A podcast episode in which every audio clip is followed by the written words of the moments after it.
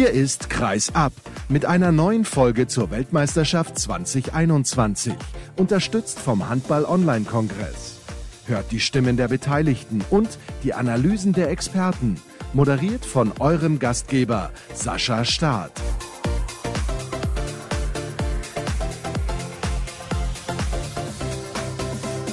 Die deutsche Handballnationalmannschaft hat ihr erstes Spiel absolviert bei der WM in Ägypten. Hallo und herzlich willkommen zur nächsten Ausgabe von Kreisab. Wir wollen natürlich sprechen über dieses 43 zu 14 gegen die Nationalmannschaft von Uruguay. Ein Ergebnis, das wir so in dem Rahmen wahrscheinlich erwarten konnten. Und ich habe mir einen Experten eingeladen. Das ist Arnulf Beckmann von Handball Insight. Ich grüße dich, Arnulf. Ja, hallo Sascha. Tut's ja auch ein bisschen leid, dass wir nicht vor Ort sind? Es tut mir unglaublich leid, dass wir nicht vor Ort sein können, dürfen, wollen, aber die Bedingungen vor Ort sind derartig schwierig, dass sich neben mir natürlich auch noch viele andere Kollegen dazu entschlossen haben, diese Reise nicht anzutreten. Und jetzt verfolgen wir es halt daheim vor dem Bildschirm. Ich habe in unserer Vorschau-Sendung Björn Parzen auch dazu befragt. Ich weiß, du bist ja auch ein alter Hase und schon sehr, sehr lange mit dabei. Seit wie vielen Jahren warst du ununterbrochen beim Turnier? Das ist seit der Weltmeister, das muss ich wirklich überlegen. Die Weltmeisterschaft 1999 war meine erste, in Ägypten übrigens, sinnigerweise. Und seitdem bin ich eigentlich ununterbrochen dabei, bei jeder Welt- und Europameisterschaft. Wahnsinnsserie, die da zu Ende geht. Die Frage wollte ich auf jeden Fall noch stellen vorab und jetzt konzentrieren wir uns auf das Sportliche. Ich habe es eingangs schon erwähnt, die deutsche Handballnationalmannschaft hat mit 43 zu 14 gewonnen. Die erste Halbzeit 16 zu 4, also in der zweiten Halbzeit nochmal richtig Vollgas gegeben, zumindest in der Offensive. Wie bewertest du zunächst mal die ersten 30 Minuten? In den ersten 30 Minuten hat man gespürt, dass da noch so ein paar Unzulänglichkeiten im deutschen Angriffsspiel waren. Das hat man ja auch gesehen, dass unglaublich viele Torchancen nicht verwertet wurden. Allerdings muss man sagen, dass dafür die, die Deckung hinten so gut stand, dass eine Mannschaft wie Uruguay also relativ wenig bis gar nichts damit anfangen konnte. Erstaunlich ist zum Beispiel, dass so jemand wie Uwe Gensheimer da nur mit einer Quote, ich glaube, von acht Versuchen drei Tore erzielt. Das ist für ihn natürlich eine echt unterirdische Quote und da muss er sich sicherlich noch ein bisschen steigern in diesem Turnier. Ansonsten war im Angriff auch da noch viel Luft nach oben, so würde ich es mal formulieren. Du hast jetzt gerade die Quote von Uwe Gensheimer schon angesprochen. Ja, er hat drei Tore gemacht und ist jetzt der deutsche WM-Rekordtorschütze mit 174 Treffern, hat Florian Kermann abgelöst. Alles schön und gut, aber Luft nach oben ist genau richtig. Da muss mehr kommen vom Kapitän der deutschen Nationalmannschaft in so einem Turnier. Drei von acht gegen Uruguay. Ich will da jetzt nicht eine zu große Nummer draus machen, aber ich will es auch ansprechen. Das ist definitiv zu wenig und das wird er selber ja auch nicht anders sehen. Es ist schön für ihn, dass er jetzt Florian Kermann als WM, als deutschen WM-Torschützenkönig abgelöst hat. Aber das ist letztendlich ja auch ein Titel, für den er sich nicht wirklich was kaufen kann. Fakt ist, dass er in diesem Turnier sicherlich noch ganz andere Leistungen uns zeigen wird und da hoffe ich auf jeden Fall sehr drauf. Denn wenn es gegen andere Gegner geht, sollte er durchaus mit deutlich besseren Quoten abschließen, wenn es letztendlich darum geht, die Vorrunde so zu überstehen, dass man auch in der Hauptrunde Chancen hat, in die K.O.-Runde einzuziehen.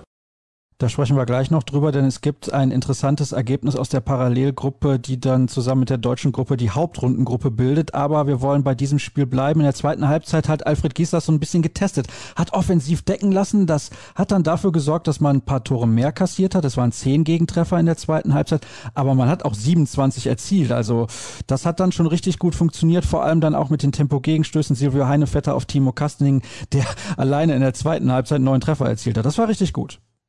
Und das war richtig gut. Das hat auch richtig Spaß gemacht. Überhaupt beide Außenspieler möchte ich hier nochmal nennen.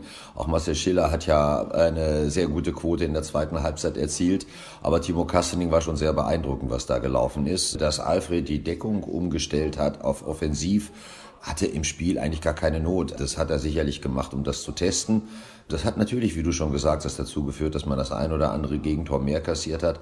Aber es hat auch dazu geführt, gerade in der zweiten Hälfte der zweiten Halbzeit, dass man zu sehr, sehr vielen leichten Toren gekommen ist. Was sicherlich auch daran lag, dass den Gegnern aus Uruguay da so allmählich die Luft ausging und die deutsche Mannschaft ihre körperliche Überlegenheit da auch ausspielen konnte. Da sprichst du es gerade schon an körperliche Überlegenheit. Es gibt insgesamt, das hat der Kollege Florian Nass während der Übertragung in der ARD erwähnt, 100 Spieler im Seniorenbereich in Uruguay und sechs Mannschaften. Ist das sinnvoll, dass so eine Nationalmannschaft bei einer WM teilnimmt? Ah, diese Frage muss man sicherlich aus zwei unterschiedlichen Perspektiven beurteilen. Ich denke, der sportliche Sinn ist durchaus sehr fragwürdig. Also ob das von Interesse ist, ein Spiel, wie wir es heute gesehen haben, im Rahmen einer Weltmeisterschaft stattfinden zu lassen. Wenn man davon ausgeht, dass die Weltmeisterschaft eigentlich die Begegnungsstätte der besten Teams der Welt sein sollte. Andererseits, Uruguay hat sich qualifiziert, ist damit teilnahmeberechtigt. Die Wettkampfbedingungen waren nun mal so. Und was sicherlich die andere Seite der Medaille ist, ist die, dass es für die Mannschaft und die Spieler von Uruguay wahrscheinlich ein unvergessliches Erlebnis in ihrem Leben sein wird, an dieser Weltmeisterschaft teilgenommen zu haben. Und da bin ich ganz ehrlich, das gönne ich diesen Leuten auch von ganzem Herzen. Man hat ja gesehen, wie viel Spaß die gehabt haben, selbst bei irre hohem Rückstand, haben sich noch über jedes Tor gefreut. Der Torwart wurde für jede Parade abgefeiert. Das ist sicherlich auch irgendwie der Geist einer Weltmeisterschaft. Mich hat das echt beeindruckt, ich fand's klasse. Hat mich auch sehr gefreut, dass der Torwart von Uruguay, Felipe González, dann zum Spieler des Spiels gewählt wurde. Auch das kam noch hinzu. Das war sehr überraschend, aber auch das war möglicherweise mehr eine Geste, als dass es sich letztendlich auch inhaltlich abgebildet hat im Spielverlauf. Aber auch das kann ich ohne Diskussion so stehen lassen und finde das gut. Und wer weiß, Cap Verde, da gibt's ja einige positive Corona-Fälle, wie das dann aussieht. Eventuell zieht Uruguay tatsächlich mit einem Sieg gegen diese Mannschaft noch in die Hauptrunde ein. Aber es gibt ja nicht nur dieses Ergebnis, über das wir kurz sprechen wollen. Es gibt auch zwei andere, ich habe es eben schon angedeutet. Das erste ist das von Spanien gegen Brasilien. Diese beiden Mannschaften werden mit sehr hoher Wahrscheinlichkeit in der Hauptrunde auf die deutsche Mannschaft treffen. Und die Spanier führten bereits mit sechs Toren gegen Brasilien, haben aber am Ende gerade noch so unentschieden gespielt. 29 zu 29 ist das ausgegangen. Eine erste kleine Überraschung, dieses Ergebnis. Das ist sicherlich eine Überraschung, die man auch sicherlich als große Überraschung werten darf. Ich habe das Spiel leider nicht gesehen. Insofern fällt es mir schwer, jetzt dazu einige Sätze zu verlieren. Aber das Ergebnis als solches lässt sicherlich aufhorchen, denn das ist ein Resultat, mit dem sicherlich so in dieser Form überhaupt nicht zu rechnen war. Ob das schon ein Fingerzeig ist für die Hauptrunde, da habe ich so meine Bedenken. Ich glaube eher, dass es möglicherweise einfach nur ein holpriger WM-Start der spanischen Mannschaft war. Sie wird sich da sicherlich auch noch steigern und deutlich bessere Ergebnisse einfahren werden. Wir wissen aber, die Brasilianer, das haben wir vor zwei Jahren bei der WM in Deutschland gesehen, als sie unter anderem Kroatien geschlagen haben, haben sich in den vergangenen Jahren sehr gut entwickelt. Deswegen ist das keine so große Sensation wie das 29 zu 29 Unentschieden von Kroatien gegen Japan. Und die Japaner haben am Ende sogar noch geführt und den Sieg sozusagen aus der Hand gegeben. Das ist ein weiteres Ergebnis, über das ich sehr erstaunt war. Ja, das ist mir völlig unerklärlich, wie das geht. Man weiß, dass die Kroaten sehr wankelmütig sind, ja, in ihrem Weg in Spiele zu gehen, aber gegen Japan nur ein Unentschieden, das dürfte sicherlich bei den Kroaten für sehr viel Unmut und Aufregung sorgen, da bin ich ganz sicher. Vor allem, weil sie ja vor dem Turnier als einer der großen Favoriten auf den WM-Titel galten. Ich weiß nicht, bei dir auch? Ja, durchaus hatte ich die auf dem Zettel und das ist ja nun nach diesem einen Spiel auch noch lange nicht so, dass man nun sagen muss, von den Kroaten darf man nichts erwarten. Auch da wiederhole ich das, was ich schon über die Spanier gesagt habe. Es war ein möglicherweise ein typisches Auftaktspiel. Es fehlte vielleicht noch die, die innere Spannung, um das Ding vernünftig und sicher über die Bühne zu bringen. Ich glaube nicht, dass das jetzt genau wie bei den Spaniern tatsächlich eine konkrete Aussage zulässt, was man von den Kroaten jetzt bei der WM in Ägypten noch erwarten darf.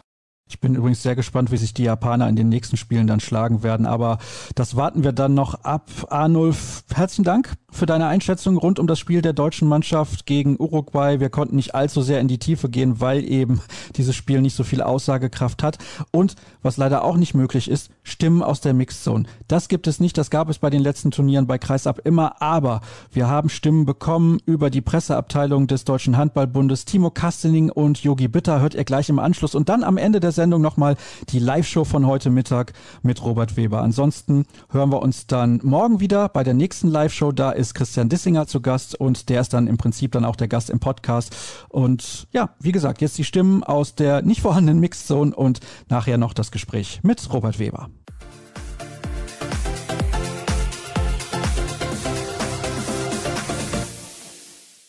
Erstmal war es für uns heute wichtig, das Spiel zu gewinnen, das ist klar.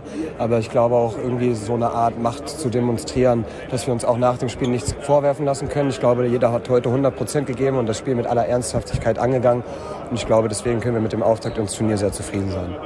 Erstmal froh, dass es überhaupt losgegangen ist. Natürlich war Uruguay jetzt nicht der Gradmesser für die kommenden Aufgaben. Und da muss man halt auch sagen, ich glaube, dass das Turnier wir schauen jetzt auf das Kapverde-Spiel, mal schauen, wie das wird. Aber ja, also ich glaube, das Turnier sollte mit aller Vorsicht gegen Ungarn dann richtig starten. Trotzdem ist es wichtig, jetzt gut ins Turnier reinzukommen und diesen Schwung schon mal mitnehmen. Ja, zuerst einmal muss man sehen, dass es, glaube ich, für Uruguay ein ganz, ganz besonderes Spiel war, die das, glaube ich, nicht jeden Tag erleben. Aber auch für mich persönlich war es das erste WM-Spiel meiner Karriere. Deswegen habe ich mich heute auch sehr gefreut, endlich wieder Nationalmannschaft spielen zu dürfen. Und ich glaube, insgesamt war das dann in Ordnung heute.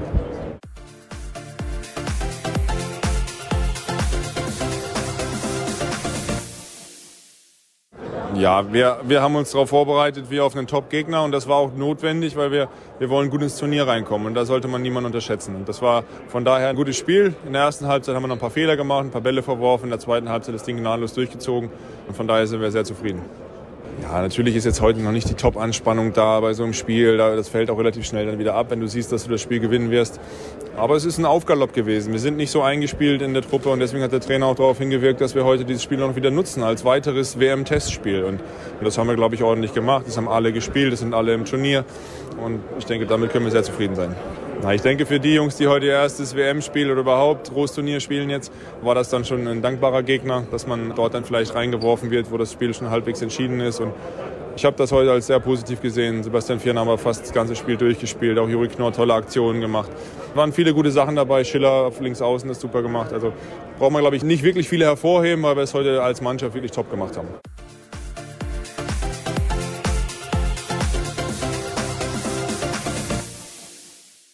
Da sind wir wieder mit der nächsten Live-Sendung. Schön, dass ihr eingeschaltet habt hier bei Kreisab, der Flashzone zur Handball-Weltmeisterschaft. Die nächsten Spiele sind absolviert. Es gab Überraschungen, das finde ich durchaus. Ich hätte nicht damit gerechnet, dass die Franzosen gegen Norwegen gewinnen. In der Vorschau haben wir da mit vielen Experten darüber gesprochen und alle haben gesagt, Norwegen, momentan deutlich besser, die Franzosen nicht so gut aufgestellt im Tor und genau das ist dann passiert. Der Torhüter hat sehr, sehr gut gehalten und Kantama Her hat ein klasse Spiel gemacht. Vielleicht habe ich auch mit ihm noch die Möglichkeit, während dieses Turniers zu sprechen. Aber zunächst habe ich mir mal einen Gast eingeladen, der gerade in Kairo sitzt, der gestern auch gespielt hat mit der österreichischen Nationalmannschaft. Leider hat es für die Österreicher nicht gereicht und er wird mir gleich erklären, woran es gelegen hat. Aber nicht nur darüber spreche ich jetzt mit Robert Weber. Hallo Robert, ich grüße dich recht herzlich. Servus, guten Tag. Du sitzt da in deinem Bett im Hotelzimmer gemütlich. Was hast du getrieben bislang heute? Ja, wir hatten früh schon Training, hatten eine frühe Hallenzeit, dann normal Mittagessen, dann für die österreichischen Medien eine Pressekonferenz gehalten mit dem Cheftrainer und unserem sportlichen Leiter. Und da wir relativ eingeschränkt sind an Bewegung, befinde ich mich in meinem Zimmer jetzt und spreche mit dir. Nochmal herzlichen Dank dafür, dass du dir die Zeit genommen hast, auch sehr kurzfristig. Ich finde das auch nicht immer selbstverständlich nach einer Niederlage. Eigentlich ist es ja auch euer Job. Ihr werdet dafür bezahlt, dass ihr auch Interviews gebt und so weiter und so fort. Aber das war ja ein besonderes Spiel für euch. Das war ein wichtiges Spiel, weil es mehr oder weniger entschieden hat, kommt ihr in die Hauptrunde oder kommt ihr nicht in die Hauptrunde? Hast du das vorher auch so wahrgenommen? Hast du auch ein bisschen Druck verspürt oder bist du mit deinen 35 so abgezockt, dass du sagst, na, das spielt dann für mich eigentlich keine Rolle mehr. Das ist einfach nur ein wichtiges Handballspiel? Ja, Druck spürt man immer noch. Ich habe das schon gemerkt, dass so eine besondere Situation einfach war. Man muss auch zugeben, wir hatten uns vier Tage, also nach dem Deutschlandspiel in Deutschland, der EM-Quali, haben wir uns dann gleich auf die Amerikaner vorbereitet. Und dann kam eben am Vorabend des Spiels gestern die Nachricht, dass die Schweiz nachrückt und die Amerikaner nicht kommen werden. Ja, ist natürlich ein bisschen alles über den Haufen geworfen worden und man muss auch ehrlich zugeben, dass die Schweizer schon einige Klassen stärker einzuschätzen sind als die Amerikaner. Und dann, ja, war natürlich so ein bisschen ein blödes Gefühl für uns, weil wir dann doch, kann man so sagen, eine europäische Gruppe haben als einzige bei dieser Weltmeisterschaft und kann man so sagen, eine Todesgruppe hatten. Und dann mussten wir eben kurzfristig umdenken, umswitchen und gegen die Schweiz ran. Das ist bitter für den österreichischen Handball, denn ihr wärt weitergekommen, wenn die USA dabei gewesen wäre. Ich glaube, da sind wir uns einig. Ich denke auch, ja. Natürlich sind wir mega enttäuscht, ähm, aber nichtsdestotrotz waren wir auch hoch motiviert und hätten auch die Schweizer schlagen können. Also an dem liegt es ja auch nicht. Also die Schweizer sind ja auch direkt aus dem Flieger in die Halle. Also da auch riesen Respekt dafür, dass die dann so eine Leistung auf die Platte gelegt haben und uns eigentlich vor allem zweite Halbzeit ständig auf Distanz gehalten haben. In der ersten Halbzeit war vielleicht auch noch der Unterschied, dass ihr nicht so viele Zeitstrafen hattet wie die Schweizer gerade am Anfang. Die Schweizer regelmäßig mit einem Spieler weniger, hat euch, glaube ich, in die Karten gespielt. Und jetzt gucke ich gerade nochmal in die Statistik, falls das stimmt. Du kannst mich gerne korrigieren. Eventuell erinnerst du dich besser, weil mit den Statistiken übrigens, das kann ich auch mal sagen, schön groß an die IHF, das ist kein Vergleich zu den Europameisterschaften, wo man immer alles top aktuell geliefert bekommt. Vier Zeitstrafen für die Schweizer, sieben waren es bei euch. Und ich hatte so den Eindruck, wenn ich mich jetzt richtig erinnere aus dem Kopf, alle Zeitstrafen für die Schweizer in der ersten Halbzeit. Vielleicht kannst du das nochmal kurz bestätigen, war das so? Ja, also es war 4 zu 8, was ich so mitbekommen habe. Also wir hatten acht Zeitstrafen, die Schweizer vier. Ja, es war erste Halbzeit. Es kann vielleicht auch sein, dass die Schweizer vielleicht noch zu Beginn des Spiels ein bisschen müde auf den Beinen war, weil die doch eine lange Reise hinter sich hatten und vielleicht dadurch die Zeitstrafen erste Halbzeit sich eingehandelt haben. Ja, wir haben halt über, über das ganze Spiel einfach mehr von den Strafen gesammelt. Aber ich sage jetzt mal so, der, der größte Nachteil, was wir hatten gegenüber den Schweizer, war einfach die technischen Fehler. Da war laut Statistik die Schweizer mit sieben und wir mit 15. Und wenn man ehrlich ist, im, im internationalen Handball gewinnt man kein Spiel mit 15 technischen Fehlern. Vor allem nicht, wenn der Gegner auf Augenhöhe ist, weil ich würde schon sagen, ihr und die Schweiz, das ist immer ein 50-50-Spiel. Auf jeden Fall. Ähm, wir haben uns lange nicht mehr messen können mit der Schweiz. Ich kann mich gar nicht mehr erinnern, wenn wir das letzte Mal gegen die Schweiz gespielt haben. Wir wussten aber um die Achse mit Schmid, Rubin und Milosevic. Die haben sich auch beinhart ausgenutzt. Ja, und Andi hat das super Regie geführt, hat es abgezockt, wie er halt ist, auf die Beine gestellt. Und ja, vor allem zweite Halbzeit haben wir dann eigentlich nie wirklich so das Gefühl gehabt, dass wir da irgendwie was was Greifbares mitnehmen können. Das Problem war meines Erachtens in der ersten Halbzeit, wo wir 3-0 führen, dann kommen die wieder ran auf 3-2, dann wieder 5-2 und, und da nie es geschafft haben, so den Bock umzustoßen. Und wer weiß, wenn man da mit drei, vier Toren plus in die Halbzeit geht, wie das Spiel dann ausgegangen wäre. So ist es mit 15-15 in die Halbzeit gegangen und du hast es ja gerade schon erklärt, vor allem die technischen Fehler waren da das große Problem. Richtig, das waren 8, 2 Minuten, da stand noch eine rote Karte in der Statistik daneben. Ich dachte, das ja. wäre irgendwie so kombiniert gewesen, aber tatsächlich, also doppelt so viele Zeitstrafen, fast doppelt so viele technische Fehler und dann kann man eben so ein 50-50 Spiel nicht gewinnen. Ihr spielt dann also, die Wahrscheinlichkeit ist groß und ich will euch und dir natürlich da nicht zu nahe treten, jetzt noch gegen Norwegen und Frankreich und deswegen wahrscheinlich im President's Cup. Gerade bei einer Weltmeisterschaft wie der aktuellen, mitten in der Pandemie. Ist das sinnvoll, da überhaupt noch President's Cup zu spielen? Wenn du meine ehrliche Meinung hören willst, nein. Also man weiß ja auch gar nicht, was da passiert. Die WM hat gerade erst angefangen, man hört nach und nach von Corona-Fällen. Man weiß nicht, die Mannschaften, die vielleicht im President's Cup eben teilnehmen, ob die dann überhaupt noch spielfähig sein werden, zwecks Corona und keine Ahnung. Ich sage jetzt mal generell für die, für die Gesundheit der Spieler wäre es Blödsinn, das auszuspielen. Ich weiß nicht, inwiefern das wichtig ist für das IRF-Ranking der Mannschaften oder keine Ahnung. Da habe ich zu wenig Einblick. Für mich persönlich, ich würde, ich würde schon zum dritten Mal diesen President's Cup spielen, ist der relativ sinnlos, wie ich finde. Du sammelst halt Länderspiele, aber auf welchem Niveau dann, ist immer die andere Frage. Zumal ihr, das hast du ja gerade eben gesagt, ihr seid in der Todesgruppe mit dabei und wenn man sich die anderen Mannschaften in dieser Gruppe halt anguckt, Norwegen hat gestern überraschend verloren gegen Frankreich, das hätten wir so nicht erwartet, ich habe es eingangs ja schon gesagt und ich weiß nicht, hattest du die Gelegenheit, dieses Spiel zu gucken und ein bisschen reinzuschauen bei diesem Duell? Ja, wir haben so die zweite Halbzeit dann, weil wir dann nicht duschen konnten in der Halle, weil das verboten ist, sind wir eben direkt 40 Minuten dann von der Halle ins Hotel gefahren. Und dort habe ich dann noch, um ein bisschen runterzukommen, eben das Spiel im Fernsehen angeguckt. Und ja, für mich auch überraschendes Ergebnis, muss ich zugeben. Vor allem auch nicht wegen der Aufstellung oder wegen den Spielern. Ich sage jetzt eher wegen den Ergebnissen, was in der, in der Quali gerade passiert ist von den Franzosen. Die verlieren beide in Serben und spielen zu Hause nur unentschieden. Und dann, ja, das Spiel gegen Norwegen, was für mich beides Medaillenkandidaten sind, eigentlich teilweise mit fünf, sechs Toren geführt, doch auch überraschend. Schauen wir noch mal kurz in die anderen Gruppen und wir haben da auch eine Grafik vorbereitet von den Kollegen von unserem Kooperationspartner, dem Hams Magazin. Das kann Robert jetzt gerade nicht sehen. Brüderliche Punkteteilung zwischen Belarus und Russland, schlimmer als beim Eurovision Song Contest Nastrovje. Das ist also die Grafik der Kollegen. Und ja, in dieser Gruppe, da ist es natürlich so, dass wir nicht nur dieses Ergebnis hatten, wir hatten auch ein Ergebnis von Slowenien gegen Südkorea. Und normalerweise weiß man, Südkorea gar nicht so schlecht. Die konzentrieren sich natürlich dann immer auf die Weltmeisterschaften alle zwei Jahre und die Olympischen Spiele. Und in diesem Jahr ist das wieder so, dass sie den Fokus komplett auf Olympia legen, sind mit einer B-Mannschaft angereist und haben mit 29 zu 51 verloren gegen Slowenien. Was sagst du denn zu so einem Ergebnis? Ah, das habe ich mir gestern auch nach unserem Spiel dann in der Halle noch, habe ich dann auch einen Live-Ticker geguckt und habe auch erstmal ganz blöd aus der Wäsche geguckt. Also es war mir klar, dass die Slowenen einen unglaublich schnellen Handball spielen, dass die da gegen solche Gegner viele Tore werfen können.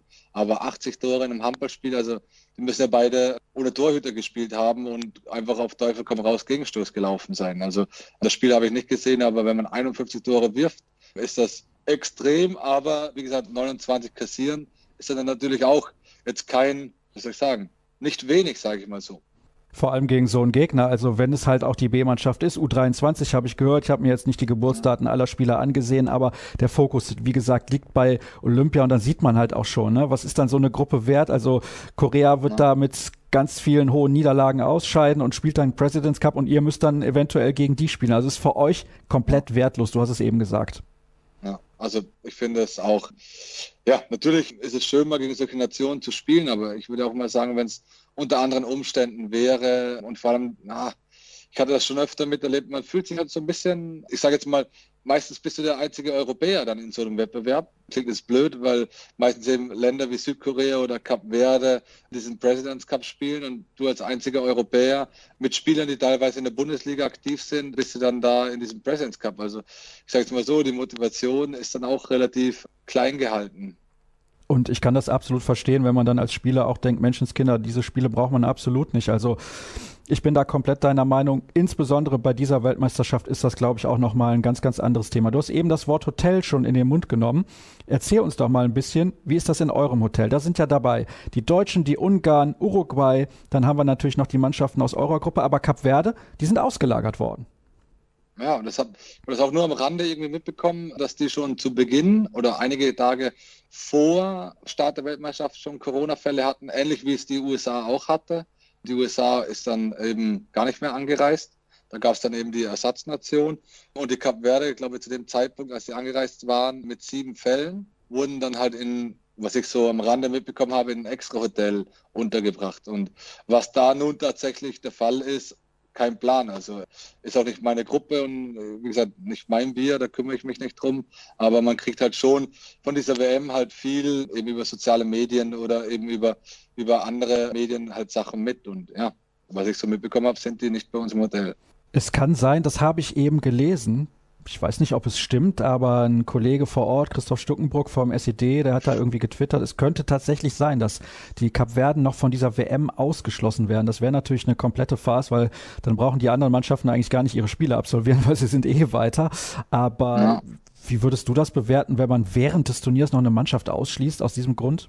Ah, es ist, es ist ganz, ganz schwierig. Also ich sehe das sowieso, wie soll ich sagen, ja, mit anderen Augen. Ich finde, eine Mannschaft sollte Corona-frei sein, um antreten zu dürfen, weil es immer wieder ein Risiko ist. Und dieser, wie soll ich sagen, diese Tage, wo man sich noch anstecken kann, ist laut Rechnung immer zwischen fünf und sieben Tagen. Deswegen sind diese Corona-Tests jeden Tag, natürlich sind die super und man hat Sicherheit, aber man weiß halt nicht, ob man sich halt erst übermorgen ansteckt oder in drei Tagen und so Sachen. Deswegen war ich auch komplett der Meinung von, ich glaube, Lasse hat das, Lasse Svan Hansen hat das in einem Interview vor der WM gesagt, dass mir auch so diese fünf Tage Isolation, bevor man die Bubble betrifft, dass das alle für alle Mannschaften so sein sollte, um hier teilzunehmen. Das fehlt mir natürlich auch und das ist halt dann ja schwierig und wie gesagt, die Gesundheit ist das oberste Gut und, und da wurde so ein bisschen jongliert, wie ich finde. Der eine oder andere wird es mitbekommen haben. Emil Jakobsen, dänischer Linksaußen, der in der nächsten Saison bei der SG Flensburg-Handewitt spielt, der ist jetzt positiv getestet worden und der war schon mal positiv vor einiger Zeit, also ist gleich doppelt blöd gelaufen. Sein Zimmerpartner ist Morten Olsen, den kennen wir ja alle noch von der TSV Hannover Burgdorf und die sind beide halt auf einem Zimmer. Jetzt ist Olsen in Isolation, also von der Mannschaft getrennt, wird heute nochmal getestet und kann dann eventuell spielen. Was denkst du, Robert, würdest du dann sagen, in so einem Spiel Dänemark spielt gegen Bahrain, das kommt ja auch noch dazu dazu, sind haushoher Favorit. Da müssten sie ja eigentlich ohne Morten Olsen klarkommen und zum Schutz aller sollte man auf ihn dann einfach verzichten in diesem Spiel? Ja, normalerweise auf jeden Fall. Ich glaube, Morten ist so ein Weltklasse-Spieler, dass der jetzt nicht unbedingt gegen, gegen wen war es nochmal? Gegen Bahrain. Bahrain, ja, das, das, das, Dänemark ist gespickt von Weltklassenspielern. Ähm, ich habe da eher so das Problem, man weiß halt nicht, seit wann er positiv ist, wo er es hat und, und mit wem er sich noch getroffen hat. Das ist generell einfach ein verdammt schwieriges Thema. Das Liebste wäre mir gewesen, wenn einfach vor dieser WM alle, alle in der Bubble gewesen wären, isoliert gewesen wären und dann einfach gar keinen Fall irgendwie vor Ort gewesen wäre, dass man wirklich sich beruhigt irgendwo im Hotelgelände bewegen kann, ohne irgendwie Angst haben zu müssen, dass jemand irgendwie infiziert sein könnte oder so. Das heißt also, du hättest die Bubble deutlich früher gestartet, beispielsweise 1. Januar. Alle nach Ägypten, ihr hättet dann auch eure beiden EM-Qualifikationsspiele gegen Deutschland ja problemlos in Kairo austragen können. Eigentlich ja. Wir haben es auch, ich finde, wir und die Deutschen, ich weiß es nicht von den anderen Nationen, muss ich gleich zugeben, aber ich finde, wir haben das sehr vorbildlich gemacht. Wir haben uns am 1.1. tatsächlich getroffen, auch mit Anreise mit negativen Test, dann eben gleich bei Ankunft nochmal getestet worden, alle Spieler und sind eigentlich seit 1.1. in kompletter Isolation, wie die Deutschen eben auch. Und die sind dann zu uns gereist, waren dort nur in ihrer Bubble, sind gemeinsam dann mit den Deutschen nach Deutschland geflogen haben uns da in Isolation oder in ein Hotel begeben, wo nur wir waren und wo nur die Deutschen waren, haben dann das zweite Quali-Spiel gemacht und sind dann auch wieder gemeinsam mit den Deutschen nach Ägypten geflogen. Also wir hatten Tatsache, bis, bis wir hier gelandet sind, keine fremden Menschen gesehen, bis auf wir jetzt die deutsche Nationalmannschaft und die deutsche Nationalmannschaft uns.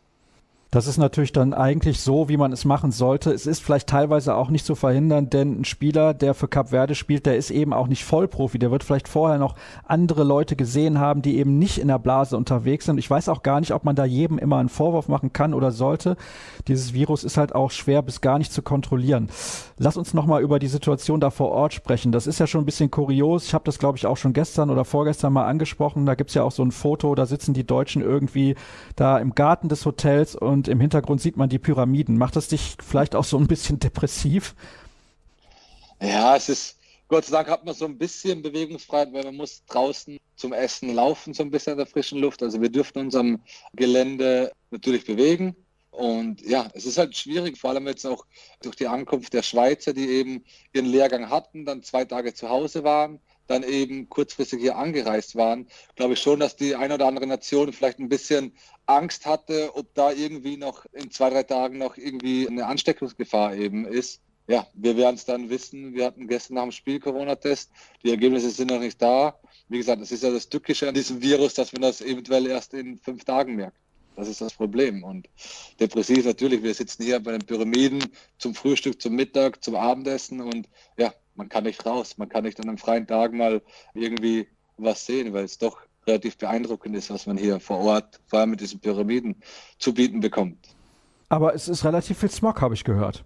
Du, zu, Beginn, zu Beginn haben wir gar nichts gesehen, weil wir einen Bus hatten, der komplett zugeklebt war. Also wir haben nicht, nicht nach draußen gesehen. Das wurde jetzt auch bemängelt und, und wurde auch in Ordnung gebracht. Also unsere Busse haben jetzt wieder Fenster, wo wir raussehen.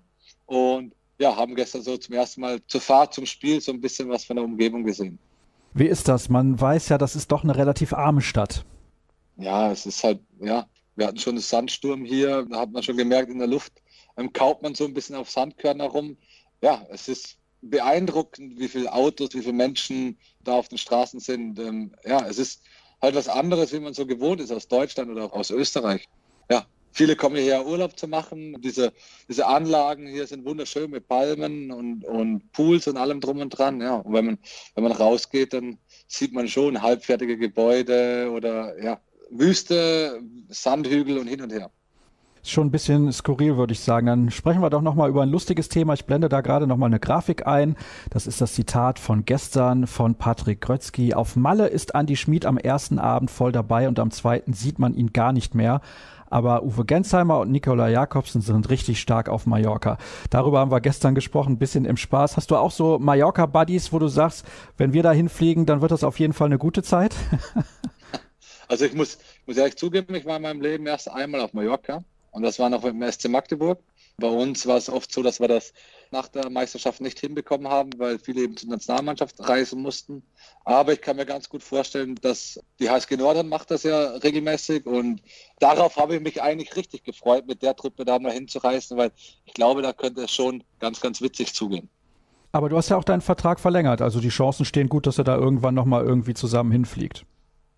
Du, wenn es die Pandemie und das ganze Coronavirus Zeugs irgendwann mal zulässt, dann, dann werden wir das auf jeden Fall machen. Also genug in der Mannschaftskasse ist auf jeden Fall. Das kann ich mir vorstellen. Kommst du immer zu spät zum Training? nee, nee, nee, ich bin Vorbild, ich bin Profi, ich bin vorbildlich und versuche da schon immer rechtzeitig da zu sein. Sehr gut, dann hätten wir das auch geklärt. Dann will ich dich mal entlassen. Herzlichen Dank, dass du mir zur Verfügung gestanden hast. Das ist natürlich nach Gerne, wie vor ja. nicht selbstverständlich. Ich wünsche dir noch eine gute Zeit dort in Kairo. Hoffen natürlich, dass du auch gesund wieder nach Deutschland kommst, beziehungsweise nach Europa und wir dann wieder so spektakuläre Tore sehen können von dir in der Handball-Bundesliga. Für dich persönlich und auch für den Verein läuft es ja in dieser Saison herausragend gut. Und ich blende dann nochmal zum Übergang eine Grafik ein. Das ist die Spieltagsgrafik. Dem Kollegen Robert Weber winke ich nochmal gerade. Der kann jetzt einfach ausschalten. Das das ist gar kein Problem. Herzlichen Dank nochmal, dass das geklappt hat. Tschüss. Ja, ja. Und Ciao. dann sollte das das Gespräch mit Robert gewesen sein. Da haben wir gerade noch den Sound gehört. Die Grafik sehen wir aber immer noch. Die habt ihr vielleicht dann auch schon ein bisschen angefangen zu lesen. Das ist die Spieltagsspende unseres Kooperationspartners, dem Hams Magazin für das Spiel heute von Deutschland gegen Uruguay. Und da stehen ja auch ein paar lustige Sachen. Also es gibt jedes Mal dann 30 Euro, gibt es da noch einen Sponsor und das wird dann gespendet an Dunkelziffer. Das kann man sich auf jeden Fall mal ansehen und vielleicht selber auch ein bisschen was dazu beitragen. Und 30 Euro gibt es dann beispielsweise, wenn über Frisuren gesprochen wird, wenn Silvio Heinevetter den Spielaufbau macht, der steht ja heute im Kader. Andreas Wolf bekommt zum Auftakt erstmal eine Pause. Oder wenn Florian Nass, der Kommentator, über die deutsche Handballschule in Uruguay spricht. Oder, und da sind die Chancen natürlich extrem gut, Bob Hannings Pullover mehr als drei Farben hat. Und morgen gibt's auch wieder eine Live-Sendung. Christian Dissinger hat mir zugesagt, ich weiß nicht, ob er morgen dann schon zu Gast ist oder ob wir das Termin nicht noch nicht ganz hinbekommen, aber die Wahrscheinlichkeit ist sehr groß, dass er dann morgen mit dabei ist. Alles weitere auch unser Gewinnspiel findet ihr auf den sozialen Kanälen auf facebook.com slash kreisab, twitter at kreisab.de und Instagram Hashtag und Accountname kreisab. Auf jeden Fall vorbeischauen, bisschen darüber sprechen und Werbung machen, da freue ich mich drüber und in den Podcast reinhören. Ansonsten bis morgen und ja, habt eine gute Zeit und viel Spaß beim Spiel heute Abend. Tschüss.